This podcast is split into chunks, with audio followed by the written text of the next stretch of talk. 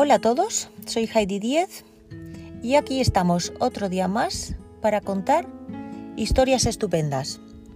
Hoy toca un mini cuento, esos cuentos chiquititos que tienen tanto mensaje y con una gran moraleja. Así que ahí va. Hoy se titula El perdón.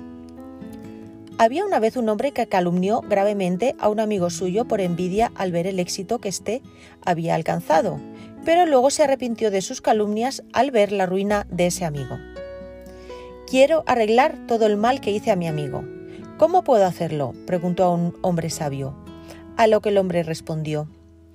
Toma un saco lleno de plumas ligeras y pequeñas y suelta una en cada lugar donde vayas.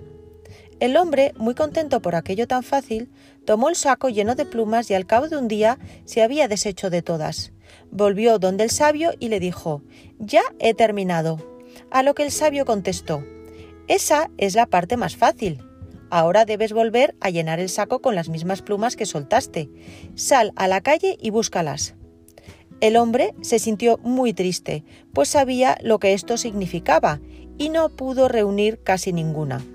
Al volver, el hombre sabio le dijo, Así como no pudiste reunir de nuevo las plumas que volaron con el viento, asimismo el mal que hiciste voló de boca en boca y el daño ya está hecho.